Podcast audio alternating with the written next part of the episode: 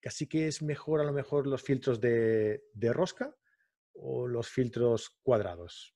¿Qué crees? Pues depende. A ver, tipos de filtros hay. Básicamente ¿eh? tenemos se ve ahí las raíces? Es que las, Nosotros gallegos estamos en todas partes del mundo y tenemos demasiados conocimientos como para saber que algo es lo mejor. Siempre es lo mejor para alguien. Es lo mejor para alguien. Ah, y de ahí viene lo de, lo de depende, ¿no? Ahí de ahí viene lo de depende. Vale, vale. Depende. Thank you.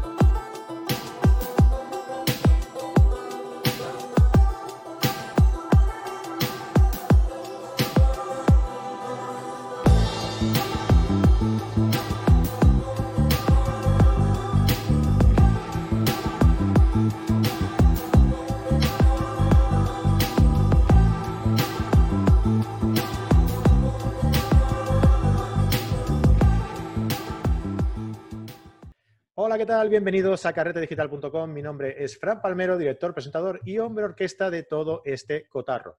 Bienvenidos a la comunidad de fotógrafos en la que compartimos, disfrutamos y aprendemos fotografía. ¿Cómo? Pues mediante nuestros eh, video tutoriales, series y directos en nuestro canal de YouTube. Ya sabes, suscríbete y dale a la campanilla para estar informado de todas las novedades. Le das ahí a la campanilla y YouTube se ve que te envía un mensaje o te dice que hemos subido algo interesante. Así que vas corriendo a verlo y ya está, no te pierdes nada.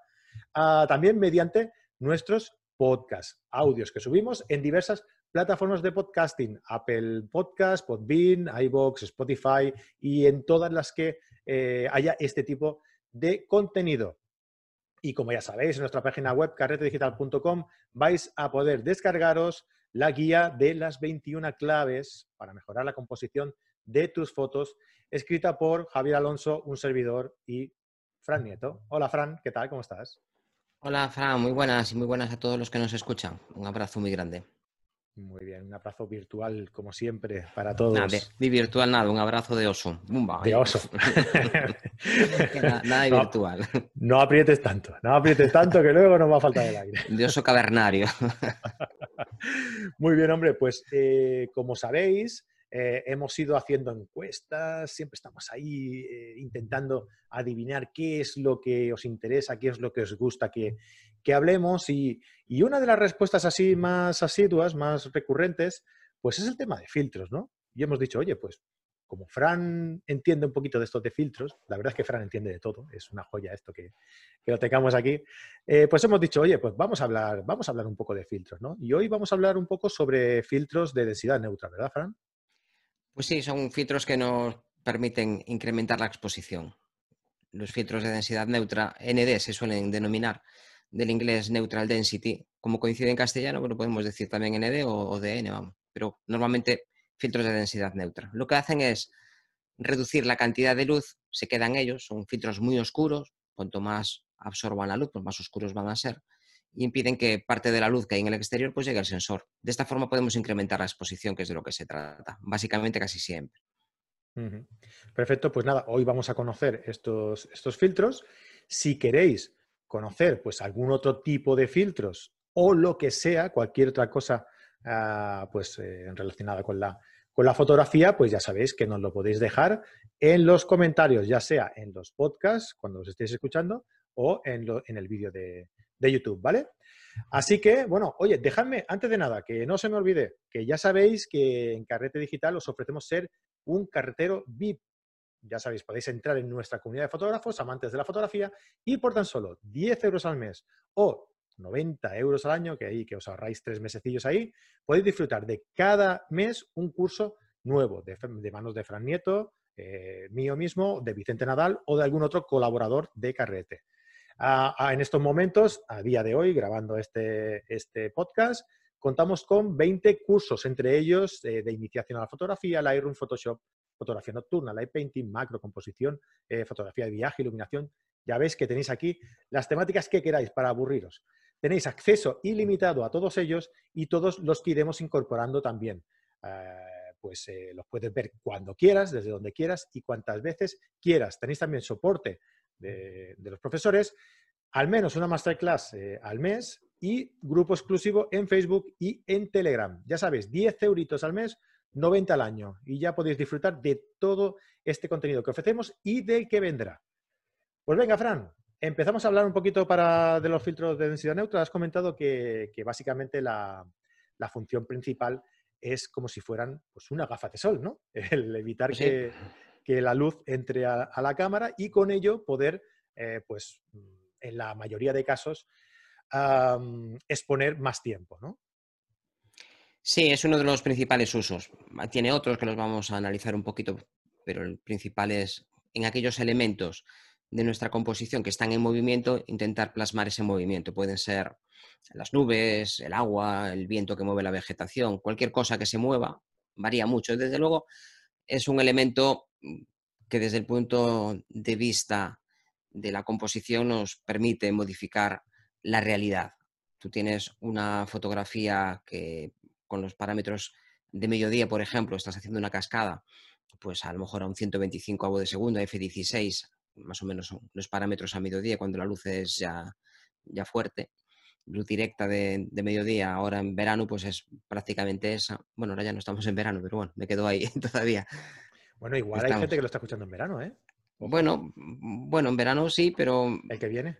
en, nuestra, parte de arriba, los que están para el otro lado sí que tendrán la cosa al revés, pero creo que me, creo que me estoy liando un poquito. Nada, sigue, sigue. Tú no te, no, no te líes, no te metas en estos jardines, Fran. Cuando la luz de mediodía, en el periodo donde el sol está más fuerte, es más fácil expresarlo así. Pues la idea es que si tienes esta cascada a un 125, pues efecto velo no puedes tener, no puedes tener esa sedosidad que muchas veces pretendemos. ¿Cómo lo corregimos? Pues añadiendo un filtro que te permita prolongar la exposición pues hasta varios segundos. Esto también nos puede servir para eliminar gente en sitios muy concurridos. Tú, si expones a lo mejor a un segundo, pues la gente está pasando muy ligeramente, pero queda movida. Pero si expones durante varios minutos, la mayor parte de la gente se va a eliminar, salvo que esté súper, súper concurrido. O puedes hacer un efecto también de, pues de un río de gente que se está moviendo con, el tiempo adecuado y que a lo mejor el diafragma que estabas utilizando, por mucho que lo cierres, pues no te da estos tiempos de exposición tan prolongados. También nos puede servir para modificar el diafragma.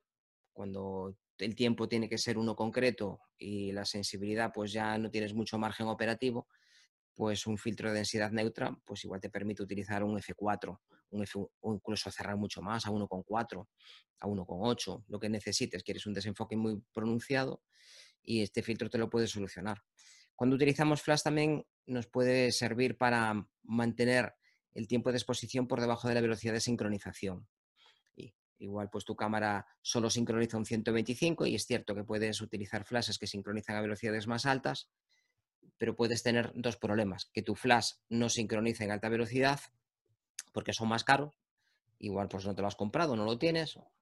Y además el otro problema es que el flash a medida que incrementas el tiempo de exposición por encima de la velocidad de, de sincro, pues se deja de comportar como un flash y empieza a comportarse como una bombilla de luz continua. A medida que incrementas el tiempo de exposición, pasas de un mil agua a un dos mil agua de segundo, la cantidad de luz que aporta el flash es la mitad. Entonces no estás ganando realmente nada. Si la luz no te llega, no vas a ganar nada por, utilizar la velocidad de sincro más alta. Entonces, en estos casos, sí que utilizar un filtro te permite utilizar ese flash a lo mejor a plena potencia y arreglar pues, un problema que de otra forma tendría difícil solución. En vídeo también, si estás con un determinado ratio entre frames y tiempo, normalmente se suele utilizar para tener un efecto cinematográfico el doble.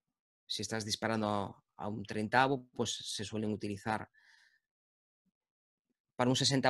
A ver, la velocidad normalmente con la que se consigue este efecto de que las cosas no estén demasiado quietas ni demasiado movidas, que es el efecto al que estamos acostumbrados en el cine, por eso a veces cuando vemos películas grabadas en digital a velocidades muy altas, a tiempos de exposiciones muy cortos, nos da un aspecto un poco irreal, al que no estamos acostumbrados. Y como nuestra cultura es así, cosas nuevas a nuestro cerebro no le gustan demasiado. Entonces, en nuestra parte del mundo solemos disparar a un 30 o un 25 fotogramas por segundo. Depende de si utilizamos PAL o NT en, Estados Unidos en otros países. Para estos ratios de frames por segundo, habitualmente utilizamos el doble de tiempo de exposición. Si estás, disparando a 30 fotogramas por segundo, utilizas un sesentavo de segundo.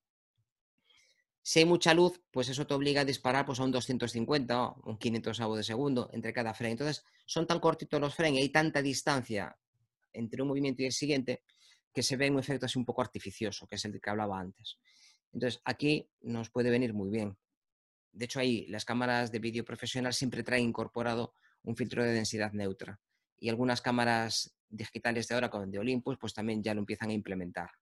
No tienes la variedad que obtienes con los filtros, pero ya tienes, en tu cámara tienes un filtro que te permite solventar pues, muchísimas situaciones. Muy bien, Fran. Pues sí, eh, hay algunas cámaras que ya lo llevan incorporado eh, y hay otras cámaras que incluso también lo llevan entre el objetivo y la, y la misma cámara, ¿no? que ahora, se ha puesto esto también de moda. Ah, pero bueno, de esto ya hablaremos. Eh, llegando ya un poco al, hablando sobre, sobre las clases de, de filtros, ah, ¿tú qué filtro eh, aconsejarías? Eh, y así vemos también los, distintos tipos de filtro que, existen, ¿no? Porque de densidad neutra, quizá, si el objetivo lo, lo, acepta, eh, lo permite, casi que es mejor a lo mejor los filtros de, rosca o los filtros cuadrados. ¿Qué crees? Pues depende. A ver, tipos de filtros hay. Básicamente tenemos se ahí las raíces? Es que los gallegos estamos en todas partes del mundo y tenemos demasiados conocimientos como para saber que algo es lo mejor. Siempre es lo mejor para alguien. Es lo mejor para alguien. Ah, y de ahí viene lo de, lo de depende, ¿no? de ahí viene lo de depende. Depende. Cada persona tiene unas necesidades concretas. A ver, tipos de filtros los podemos dividir en función de la categoría que elijamos. Por ejemplo, en resina y cristal. ¿Es mejor un filtro de resina o uno de cristal? Pues para cada uno va a depender. Los filtros de resina habitualmente se rayan más, son más delicados, pero si cae no parte. Un filtro de cristal es más resistente al roce, pero si cae, aunque algunos ya empiezan a estar con unos temples muy, muy importantes, los Nisi, los AIDA, ya empiezan a tener una enorme resistencia a las caídas. Esto no quiere decir que no te rompa, también los teléfonos llevan ahí el Gorilla Glass y todo esto. Pero habitualmente los dos parámetros de resistencia al rayado y de resistencia a la torsión y a partirse son incompatibles. Si aumentas mucho la dureza, es más fácil que se partan. Entonces, vamos a tener siempre filtros de cristal que se rompan. Si utilizas portafiltros siempre, pues igual uno de cristal pues va genial. Pero si haces como yo, que te dedicas a moverlos delante del, objetivo para reducir la, aparición de, de, zonas de transición, pues igual uno de resina se raya muchísimo depende de, tus necesidades. En cuanto a cuadrados y redondos, pues también si tienes portafiltros y tienes filtros de diferentes tamaños, imagínate que tienes un objetivo de 72, otro de 77 y otro de 82. Bueno, puedes comprarte el más grande y comprar anillos reductores, pero esto ya empieza a tener problemas de viñeteo. Igual en estos casos, donde tienes ópticas muy distintas, es mejor comprarte un portafiltros y un filtro cuadrado. Pero si utilizas una óptica, yo prácticamente solo utilizo en Nikon 77 y en Fuji 72 y siempre son las mismas. Entonces tengo juegos de densidad neutra para, estas, para estos. Es mucho más cómodo tener un filtro de, de los cuadrados de quita y pon cuando estás utilizando densidades muy altas, porque simplemente lo quitas, compones y lo vuelves a poner. Eh, si utilizas el, eh, pues la pantalla de tu cámara para ver el histograma y todas esas cosas, habitualmente ya incrementan la señal como para que puedas ver y componer también. Y últimamente incluso con densidades bastante altas eres capaz de componer. Es que cada uno va a tener unas necesidades muy concretas y es difícil mm, decir esto es lo mejor para todo el mundo, es que eso no existe. Si existiera, el resto de los fabricantes hace tiempo que habrían cerrado. Cada uno tiene unas necesidades. Lo importante es que analices qué te aporta cada elemento que te compras y ver si realmente va a satisfacer tus necesidades actuales y las futuras, lo cual a veces adivinar el futuro es muy complicado. A veces eh, es complicado acertar con el pasado. Sí, pues como para meternos con el futuro, ¿no? Muy bien. Y, bueno, eh, ¿quieres que mm, hablemos también un poco sobre los portafiltros? Esto lo dejamos para otro. Mira, vamos a hacer una cosa. Vamos a preguntar a la gente, ¿vale? Eh, porque yo creo que si nos metemos en el tema de los filtros cuadrados, evidentemente deberíamos hablar de los, de los portafiltros, ¿verdad? Ah, dime, dime, ¿decías? Yo, eh, yo cuando solo voy a utilizar filtros ND prefiero los redondos. Lo pongo y me olvido. Y voy por un lado, voy para el otro y me olvido. No tengo que montar portafiltros, que me da más engorro. Cuando voy a utilizar diferentes filtros de densidad neutra y los voy a combinar, pues a lo mejor con polarizador y lo voy a combinar con, con, otros filtros de, densidad variable, pues a veces acabo con portafiltros porque me resulta más cómodo. Pero cuando voy con, con lo mínimo y me llevo dos filtros y, y la cámara y nada más, prefiero los redondos. Esto cada uno tiene sus manías. Lo que es importante también hablar es de la densidad, que no hemos hablado. No todos los filtros de densidad neutra son iguales. Los hay que oscurecen un poquito y que oscurecen muchísimo. Esto va en función de los pasos de luz que quitan. Cuando pasas de un diafragma al siguiente, está reduciendo un valor de exposición, un EV. Cuando pasas de una sensibilidad a la siguiente, pasa lo, mismo. Y con los tiempos de exposición igual. Siempre que cambiamos uno de estos parámetros, estamos modificando un valor de exposición. Bueno, pues los filtros también siguen la misma medida. Podemos quitarte un valor de exposición, 2, 4, 8, 16, 64 o 1000. Cuantos más quite, pues más incrementas el tiempo de exposición. ¿Cuál es el ideal? Pues también depende. Yo habitualmente llevo el de 4, el de 64 y el de, y el de 1000. A mí me funcionan con esta, con esta combinación.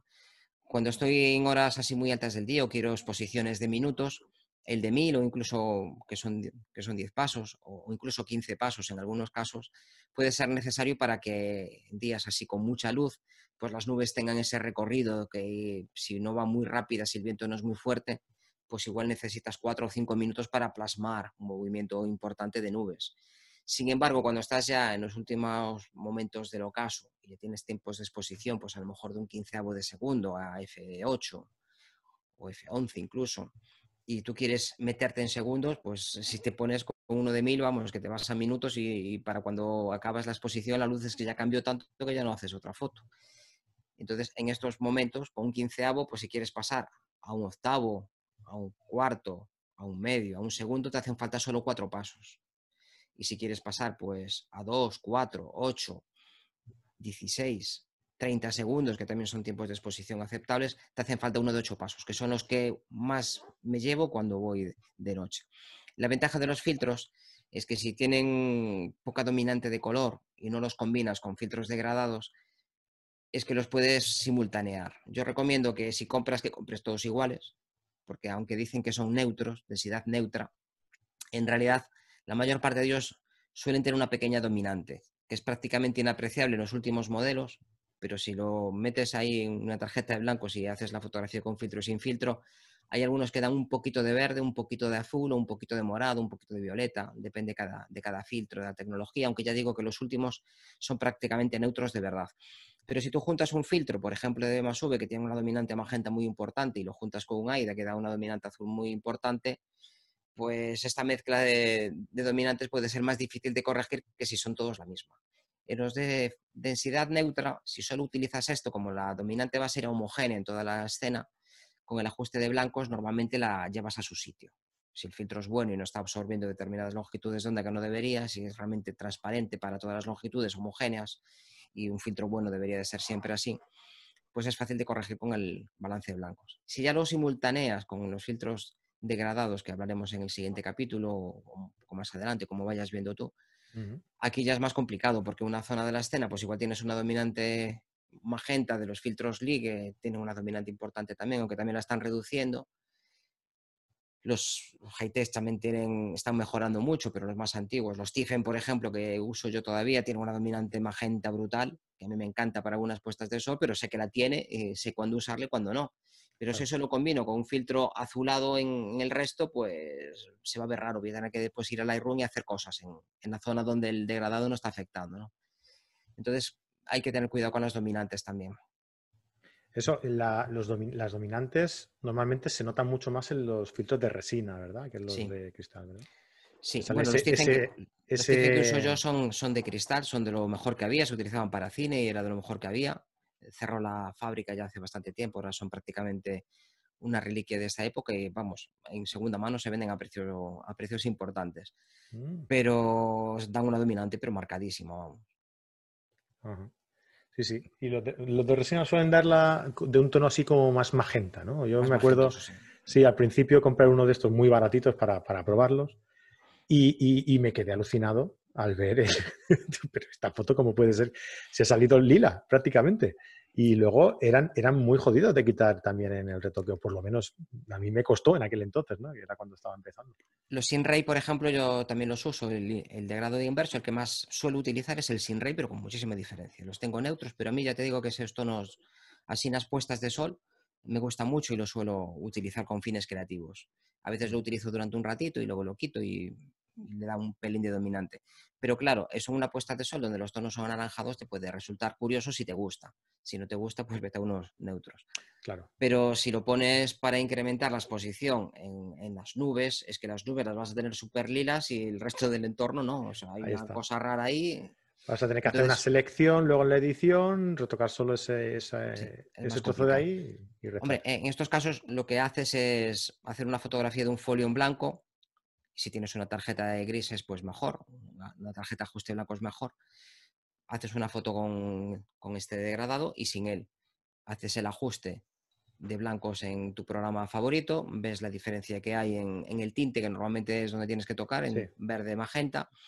Y si sabes que ese filtro, pues hay que añadir un tinte de 20, pues el resto de las fotos, el tinte va a 20 ya lo tienes controlado. Igual hay que variarlo un poquito por fines estéticos o que igual la dominante de color pues era un poco más verdoso o azulada, que normalmente en la naturaleza las dominantes siempre van a estar en el azul y en el amarillo, pero bueno, si estás, por ejemplo, fotografiando debajo de un árbol y está pasando la luz a través de las ramas, que ya son situaciones pues sumamente muy concretas, pues igual sí que tienes que tocar un poco, pero una vez que tienes controlada la dominante ya es fácil de quitar. Un filtro degradado en Lightroom y le pones ese color concreto que analizas en Photoshop, miras el color, le calculas el inverso, control I, miras el color que da haces un degradado con el color inverso y ya está. Con Photoshop. Bueno, hay muchas formas de neutralizarlo muy sencillas, pero si no te gustan, mm, cómprate unos neutros. Es lo más sencillo de todo y hoy en día hay tecnología más que suficiente. Tanto si no quieres gastar mucho, hay filtros que ya tienen muy buena calidad y que, bueno, muchos, siempre hay que gastar mucho en los filtros porque uno malo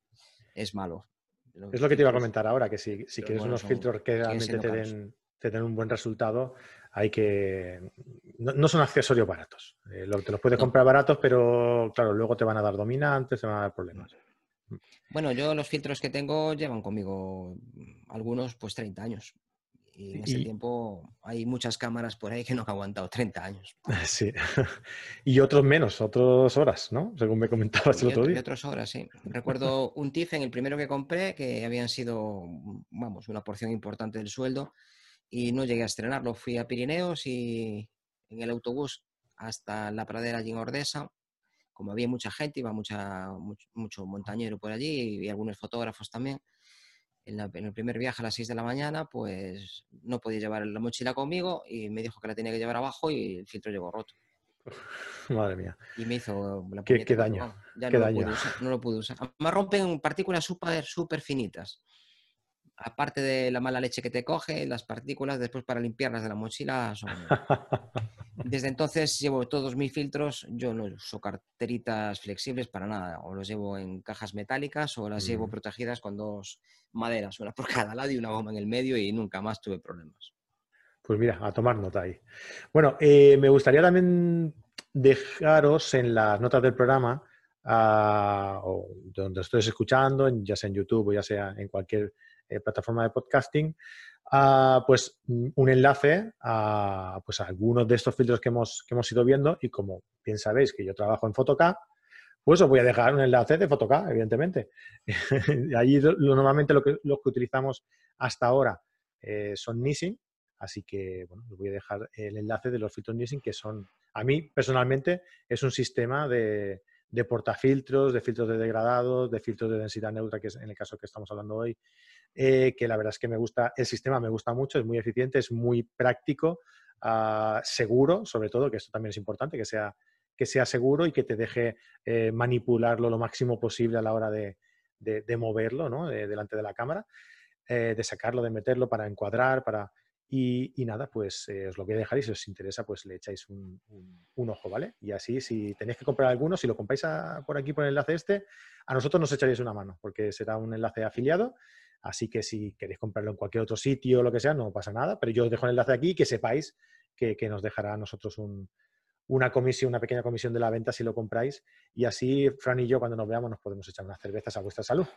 Es lo que tiene. Pues algún día es posible. A ver, a ver. Estos filtros a mí me parecen muy interesantes, sobre, para la, sobre todo para la gente que hace paisaje. Me parece prácticamente imprescindibles porque te solucionan muchísimas situaciones de luz. Desde luego, se pueden imitar en, edición. Puedes hacer muchas fotografías, las montas en Photoshop, haces un objeto inteligente, lo pones en modo mediana y es muy sencillo. La verdad es que es muy sencillo, pero son varias fotografías, claro.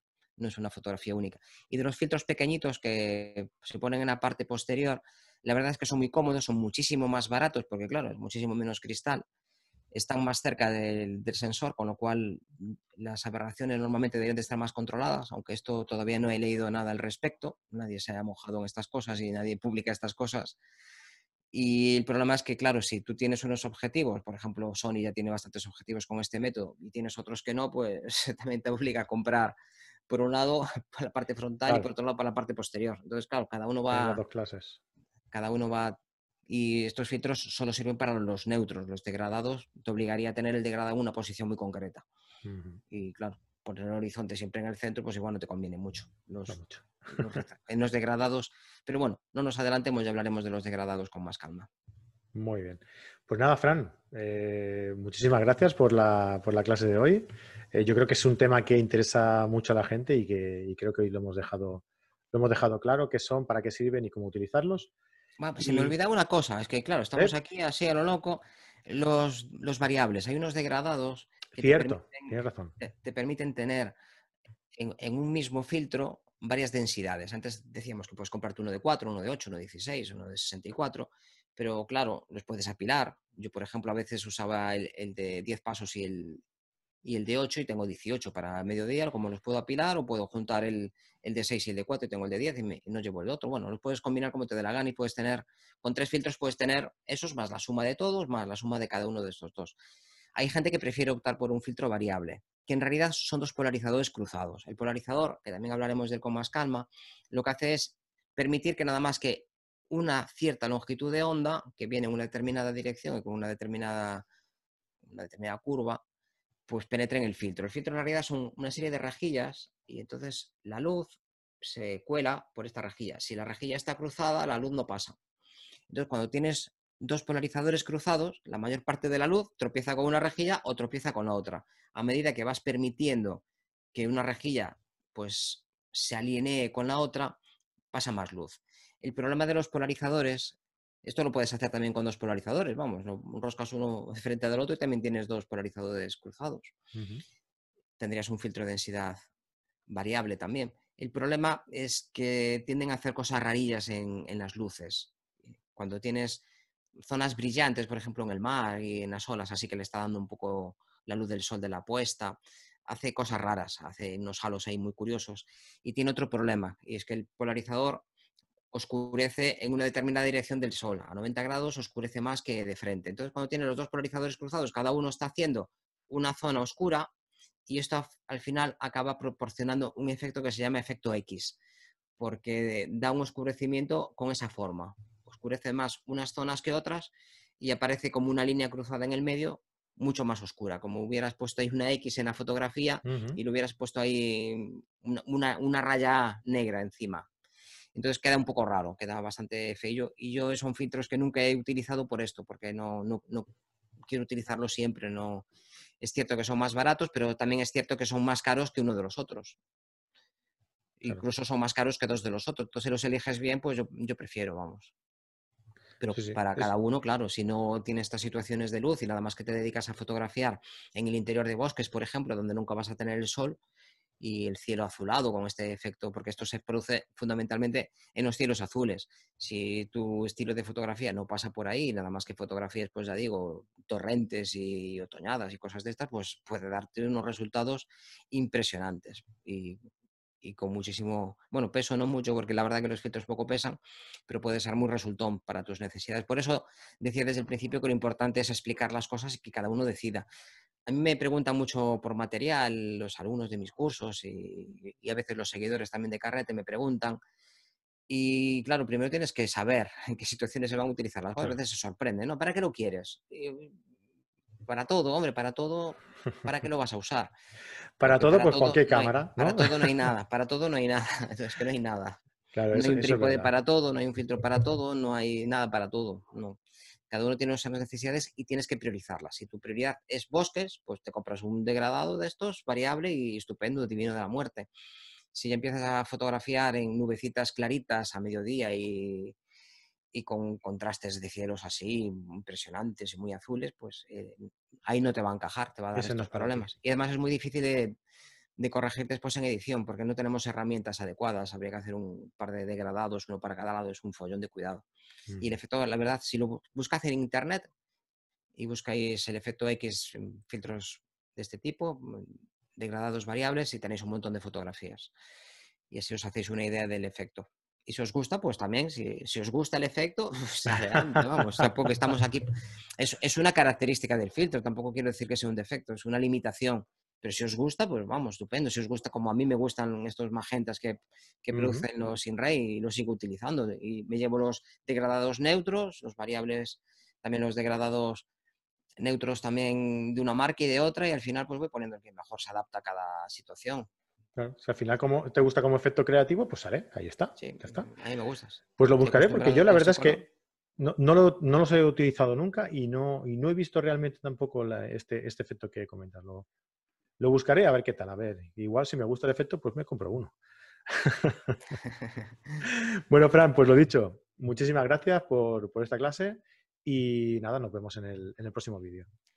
Venga, pues un abrazo a todos y cuidaos mucho.